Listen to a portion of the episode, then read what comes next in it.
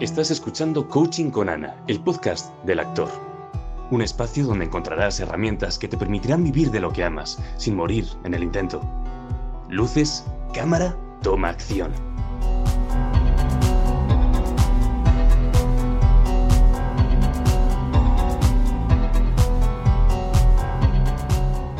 En el episodio de hoy hemos hecho algo muy único y es iniciar con esta buena vibra con la música disco, Daddy Cool. Y es que nuestra invitada de hoy nos lleva mucho a esta onda, ¿verdad? ¿Qué es para ti esta música? Para mí es sentir, abrir, fluir.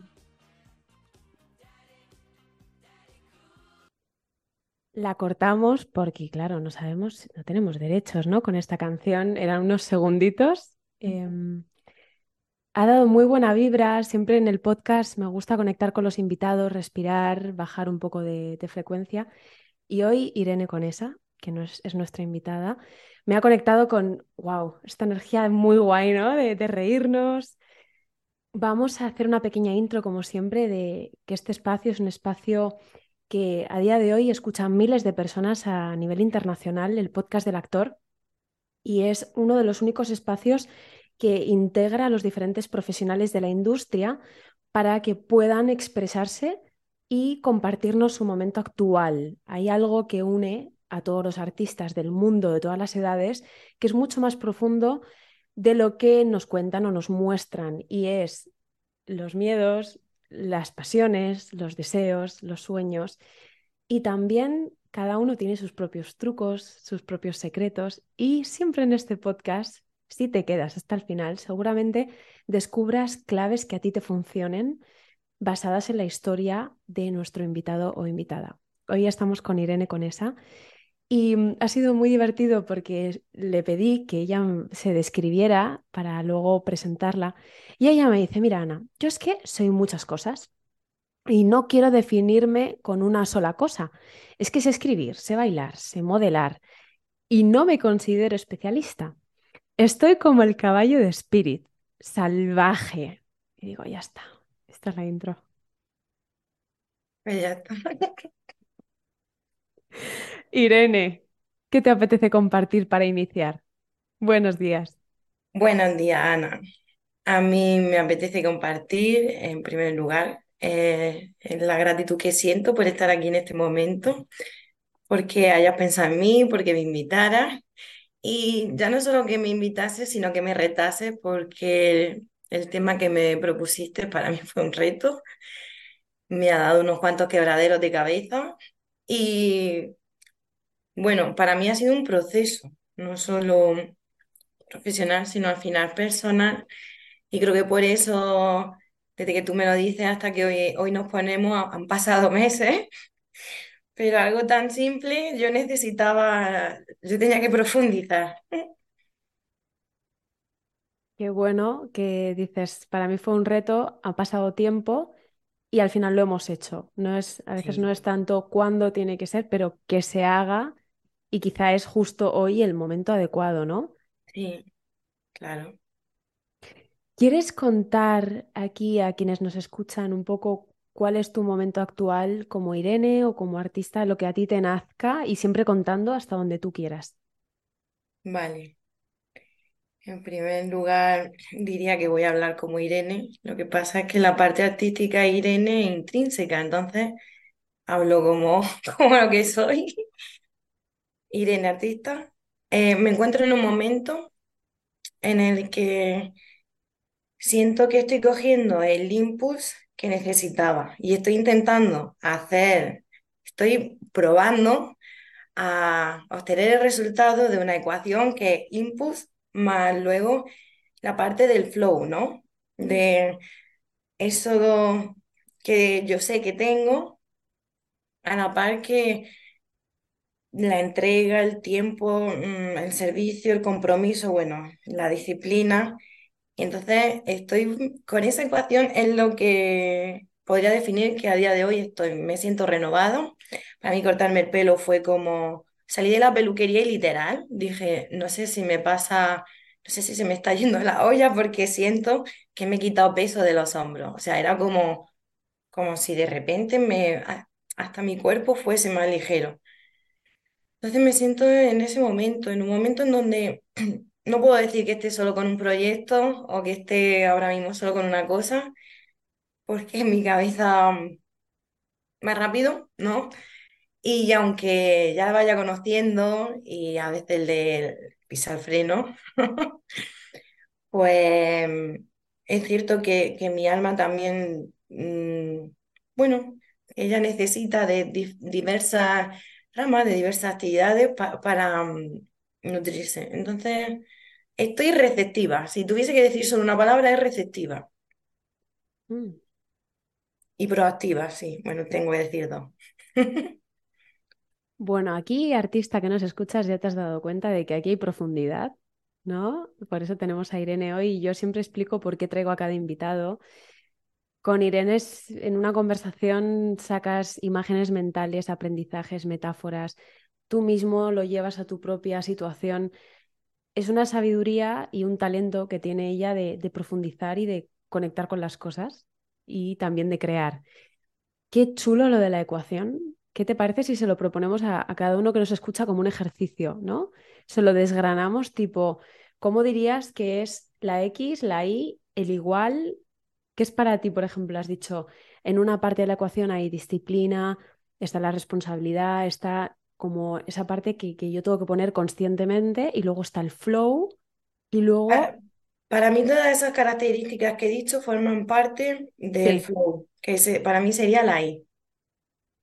Y para mí la X sería el impulso, porque considero que yo puedo tener, o sea, que sin, sin ese impulso, em, el flow no, no llega, no llega. Es como, al mm. final, una sin la otra no pueden vivir. Eso para empezar.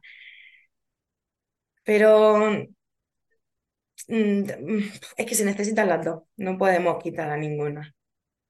Pero sí, para mí la parte del flow es eso, ¿no? Es la, bueno, lo que describen hace, hace un tiempo hablando con un amigo, él fue quien me profundizó sobre este término que tanto está en boca a día de hoy mm, en todo, ¿no? Por el género de música de, eh, urbana, de tal, que lo utilizan mucho.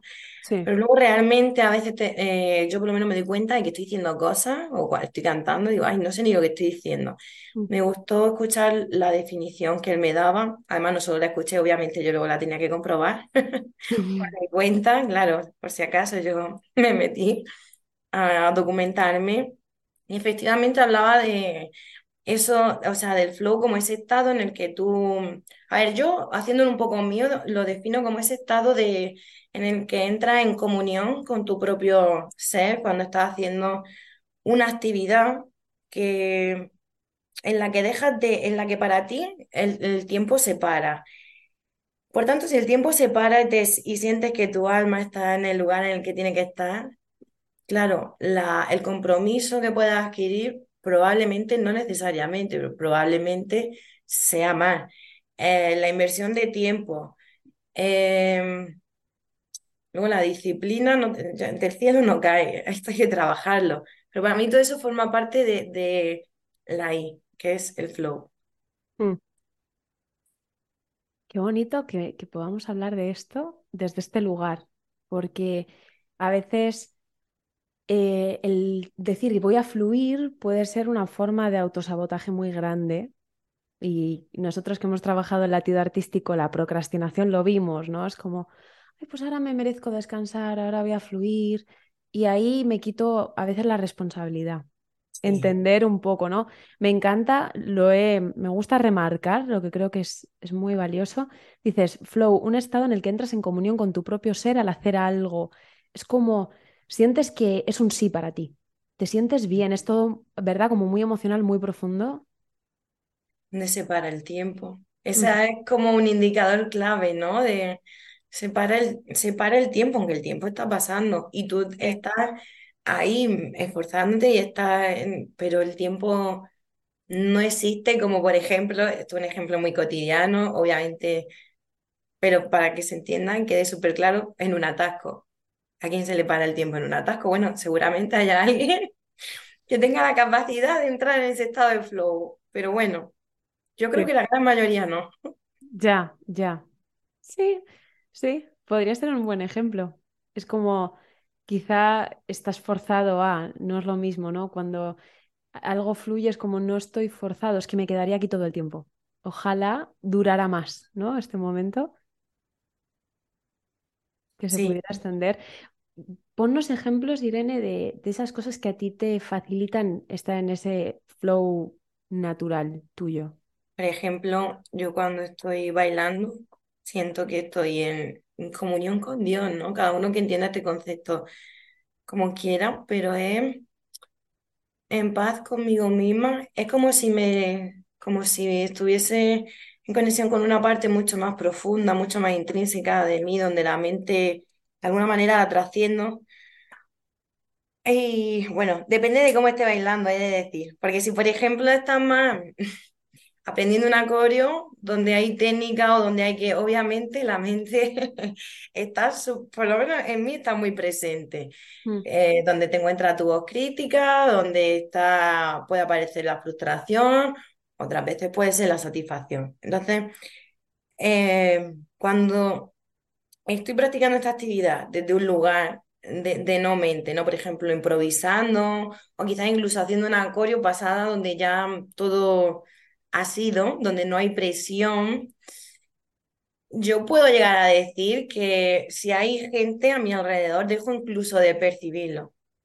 Mm, es como si tuviese una especie de amnesia momentánea, ¿sí?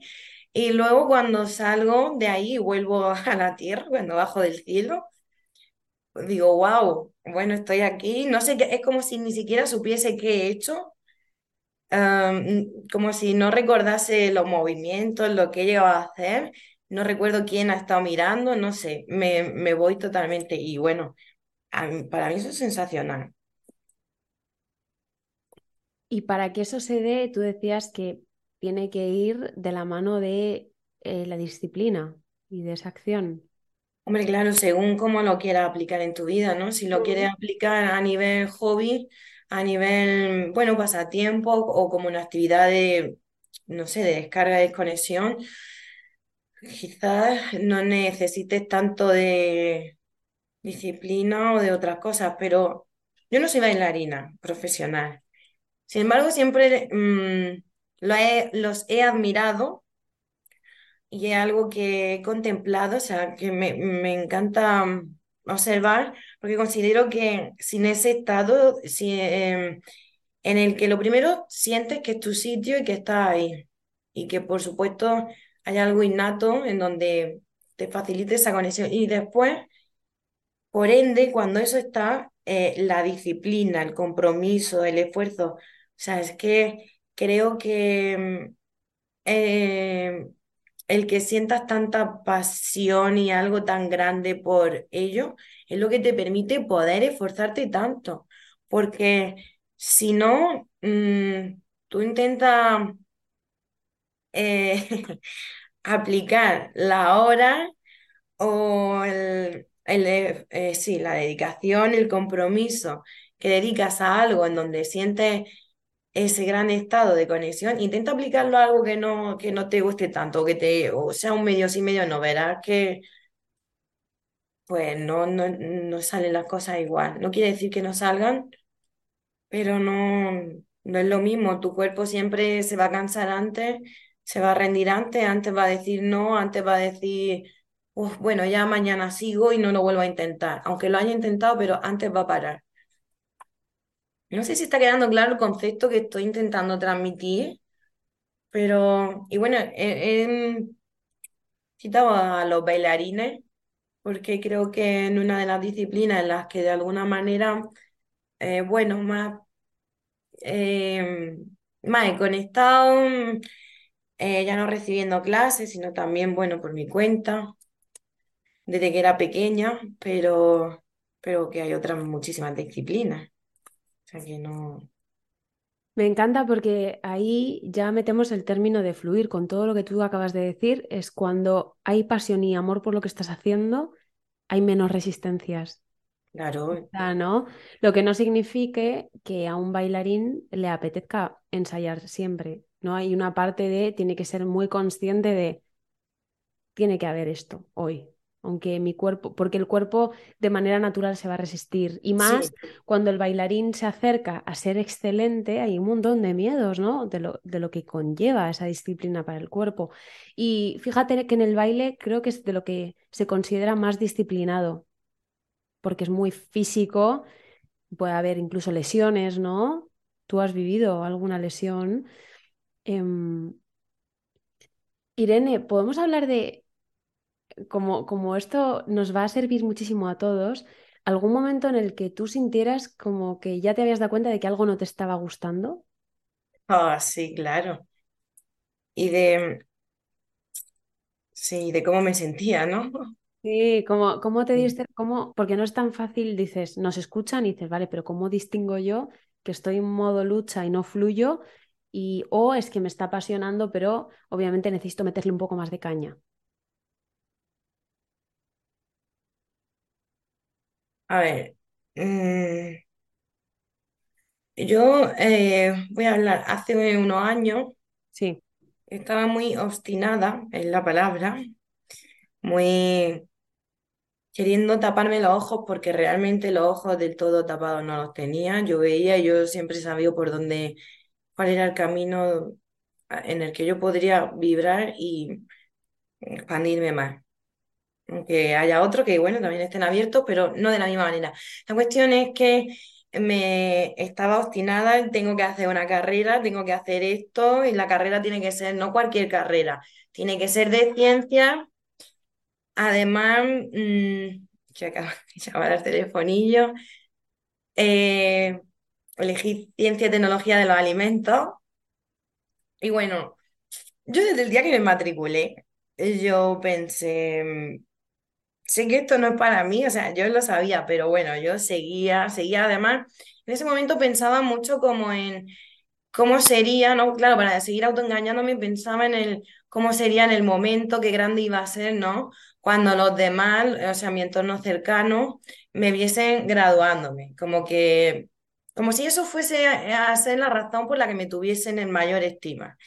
¿Qué pasa? Que Irene se mete en esa carrera, estudia como no estudia en su vida, porque yo he de decir y de ser honesta conmigo misma y con todos los que me están escuchando, y es que soy una persona de notable, porque era consciente de que a mí no me apetecía esforzarme para llegar a un sobresaliente, que era capaz, sí, que no me apetecía implicarme tanto también. Entonces yo siempre he ido con mi, con mi notable. Vale, cuando llegué cuando llegó a la carrera todo cambia y yo dedicaba creo que 10 horas diarias, o sea, yo parecía una opositora, yo dejé de hacer deporte, bueno, eh, muchísimas cosas, incluso empecé a tener, tuve un problema de salud, tuve una, tuve ciática, tuve lumbalgia, tuve como más de un mes, que es que tenía hasta que comer de pie y lloraba del dolor. Y bueno, yo todas las mañanas tenía esto un claro indicador, no me quiero levantar. Y lo que hacía que no me quisiera levantar, como que tuviese una resistencia y un- una sensación de rechazo, de asco, era la labor que iba a desempeñar, que era estudiar eso en concreto.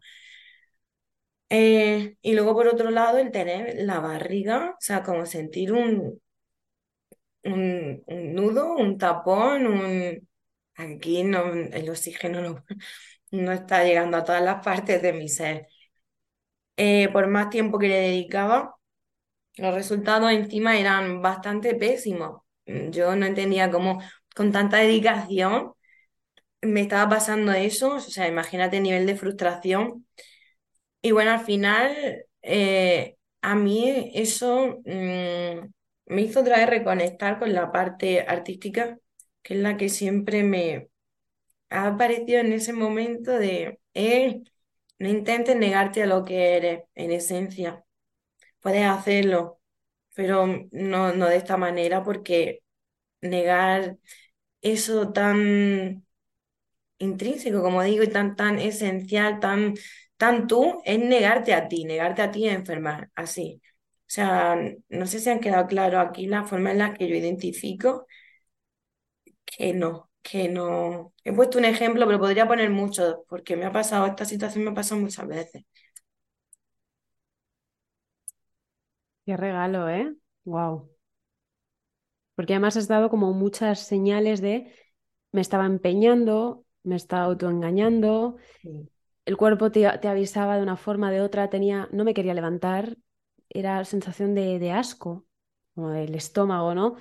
Em, un tapón en el estómago donde no fluía la energía y en el estómago es todo lo emocional y el no intentes negarte, o sea, y empezabas diciendo me estaba tapando los ojos, pero no los tenía tapados del todo, quizás era la intuición que no la estaba escuchando porque sonaba más fuerte la voz del exterior, quizá, ¿no? O de quizá tu familia en este caso, o, lo que tuvieras que demostrar que la tuya, o una voz de Irene que, era más inmadura, quizá. Sí, sí, sí. Inmadura pero exigente, de las que yo no, no recomiendo que nadie tenga que escuchar.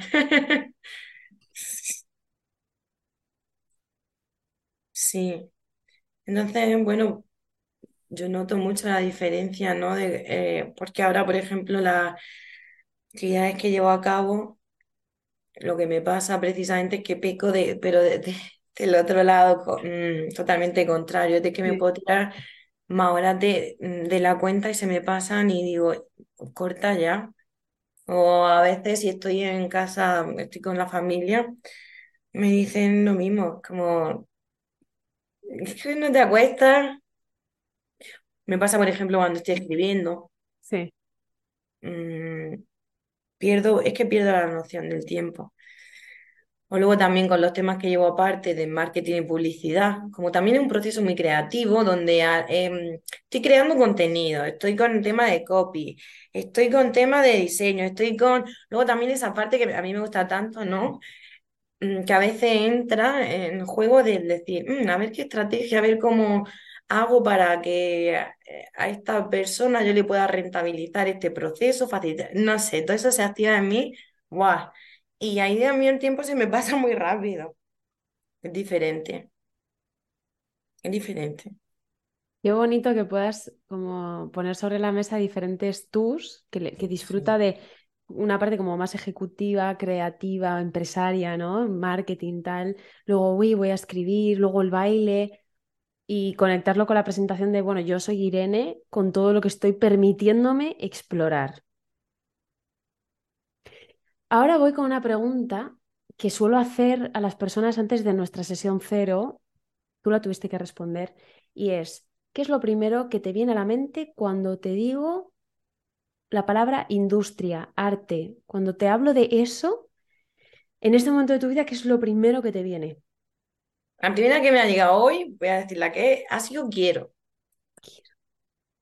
Ya, si seguimos hablando, bueno, seguramente me lleguen otras y vayan más por la mente. Pero bueno. Quiero, y, quizá hace unos meses la palabra hubiera sido otra, ¿no? Eh, industria, arte, ¿qué hubiera venido hace unos meses cuando tú y yo nos conocimos? Es que me llega la palabra miedo, o sea, no sé, pero creo que cualquier cosa que tú hubiese dicho hubiese venido desde ahí. Mm. Mm, así que, alguna excusa o algún, no sé, algo desde ahí, seguramente. Y seguramente si mirásemos, quizás me equivoco y te dije otra cosa, es que no me acuerdo.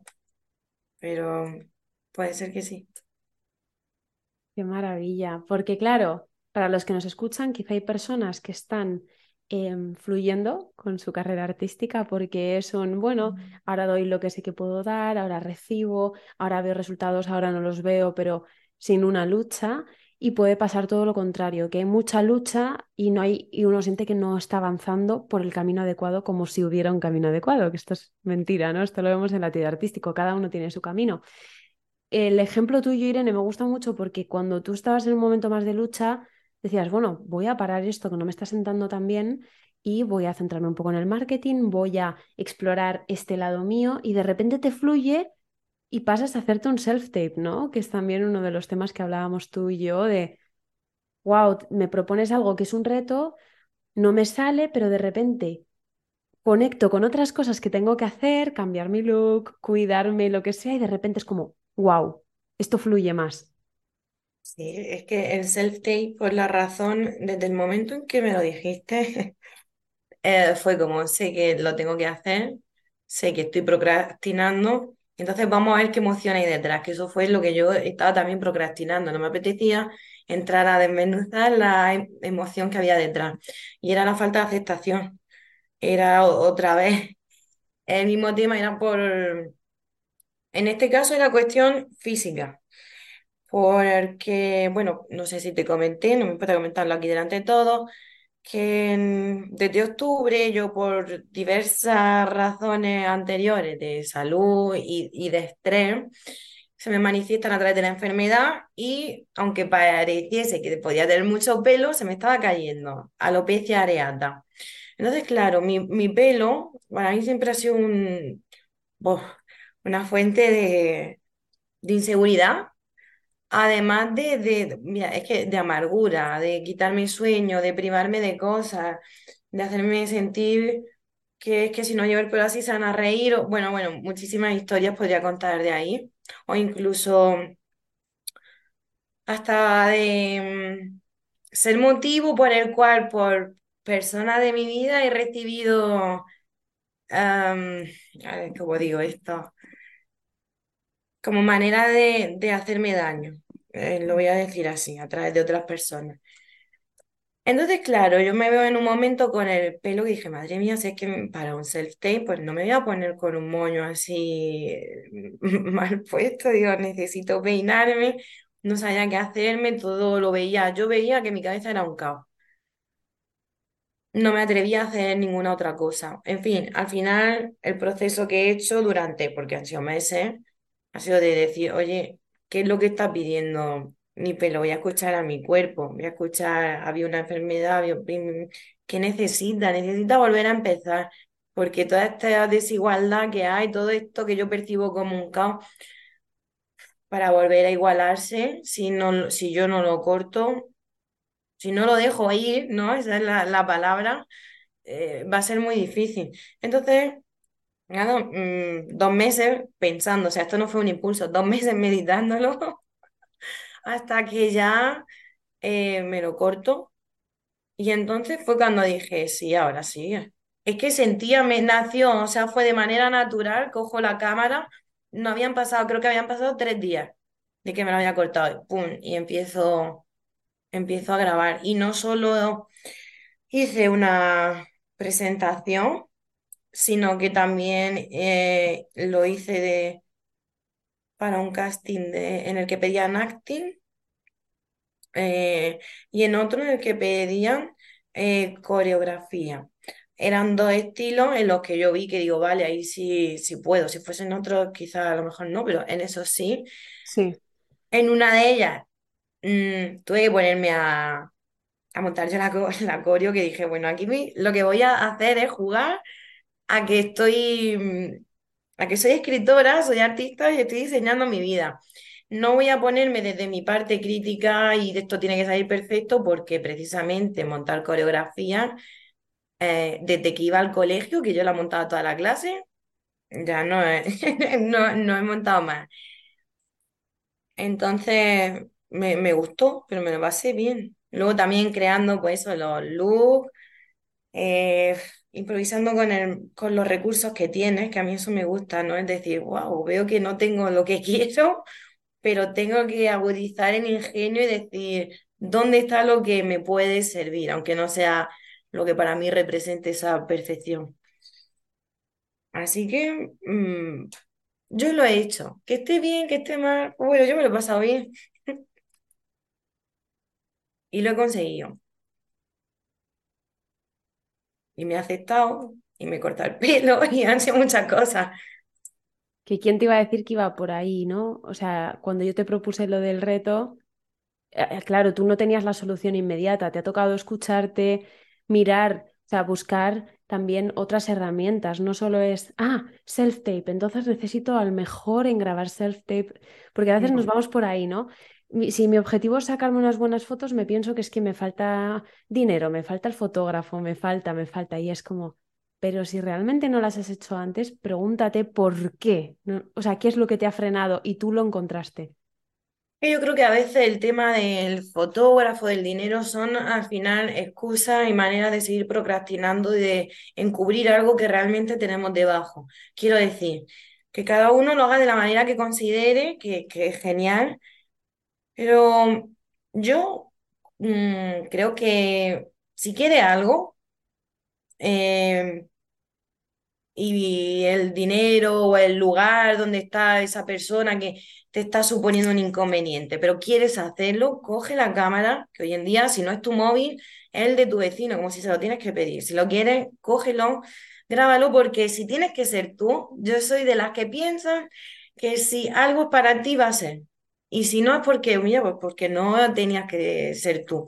Al final, aunque se miren, y yo esto estoy hablando, o sea, yo no soy directora de casting ni nada de eso, ni mucho menos, ¿no?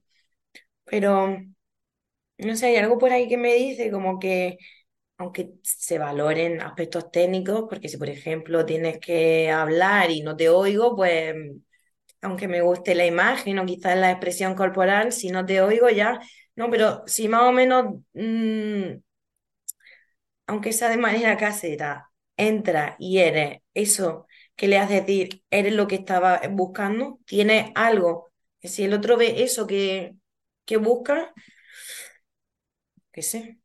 Mm. Eso es lo que yo pienso. Por supuesto, no quiere decir que así sea. Yo no tengo ni, ni, ide- ni idea. Exactamente. A mí por eso me encanta poder abrirme y, poder crear estos espacios para que escuchemos realmente el punto de vista de cada, de cada profesional. A veces es como, quiero que el director me elija, quiero que el repre me consiga trabajo, pero ¿cómo funciona la mente de un director?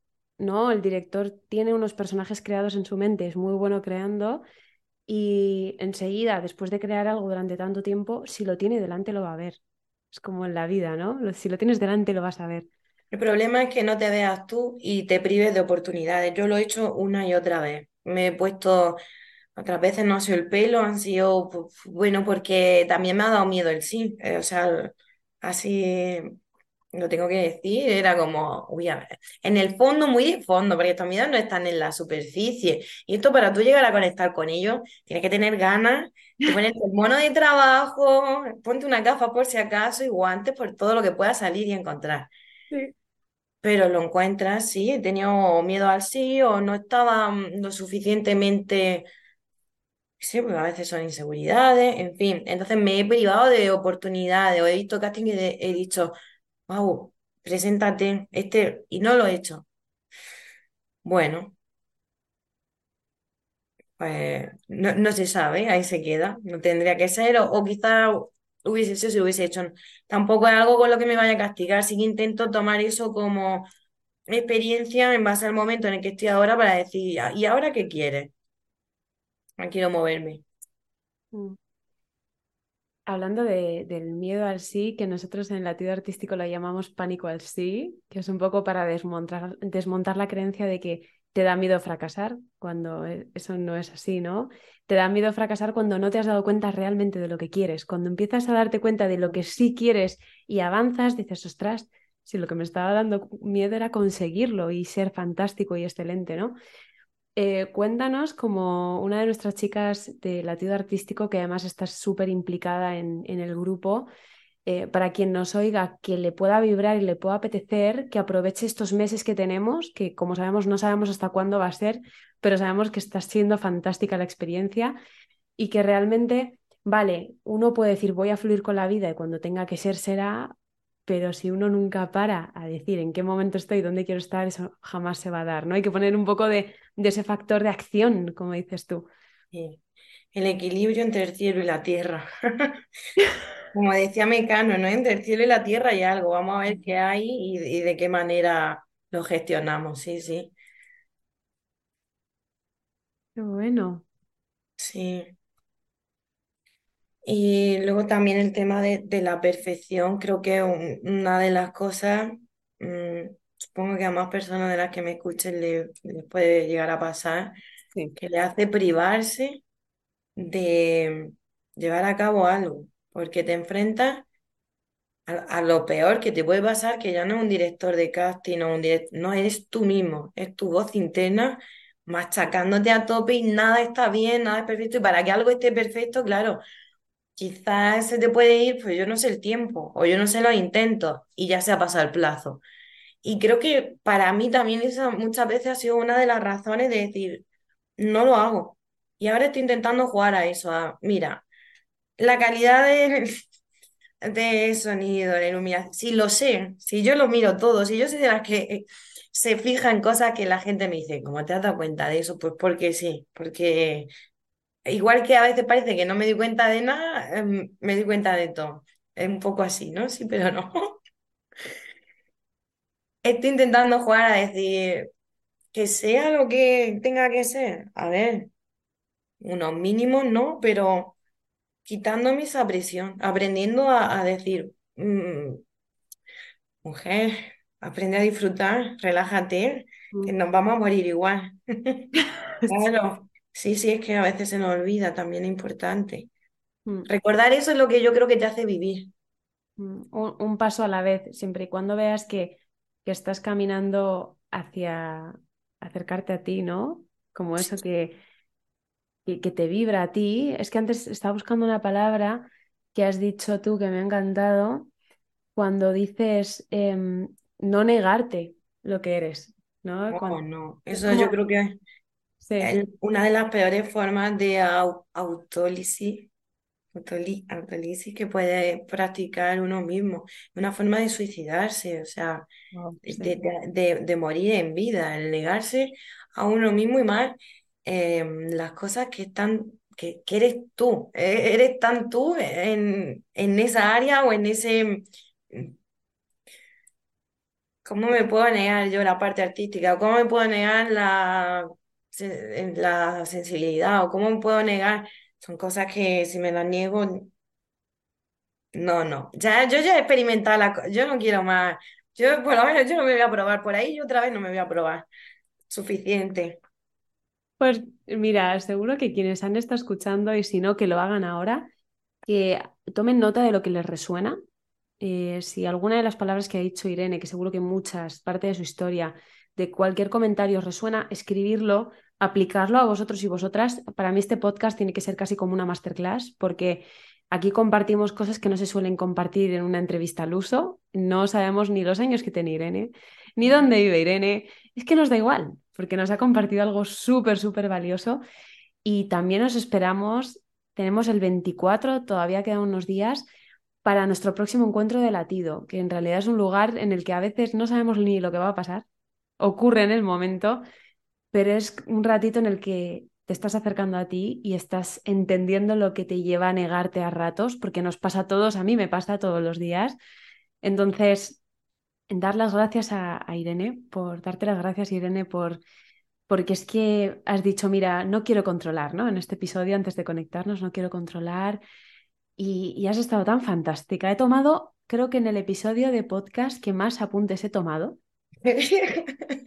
Hombre, porque es claro, claro, por algo eres escritora, es que dices cosas maravillosas. Y has soltado unas frases. Vamos a ver qué título nos quedamos para este, este podcast, porque tengo muchos ahí en el tintero. Y mm, vamos a poner tus redes sociales en la cajita del podcast para que te conozcan. Cerramos con la frase que tú quieras para nuestros oyentes. Me encantará, lo que tú quieras. Haz lo que te salga del alma. Ya. Gracias. Nos la quedamos. Quedárosla. ¿Qué te pide tu alma que hagas? Te lo puedes transformar en, en pregunta y aplicamos. Gracias, Irene. Escribir a Irene si os ha resonado, que seguro que sí. Y nosotros nos vemos en el próximo episodio. Que nos den unas estrellas, ¿no, Irene? En Spotify, Sí, en por favor. Por favor, compartirlo, porque poder escuchar esto. Mira, hay personas que dicen que literalmente les ha cambiado la vida escuchar este podcast porque han empezado a formarse o han dejado un trabajo que no les gustaba o han cambiado su vida en lo personal. Hay que compartirlo, que llegue Y muy tomar lejos. acción, sí. Y además compartiendo ya están tomando acción. Nos vemos por ahí, por las redes y hasta el próximo episodio. Gracias por estar ahí. Anti. ¿Te ha venido alguien a la mente mientras escuchabas este episodio? Compártelo.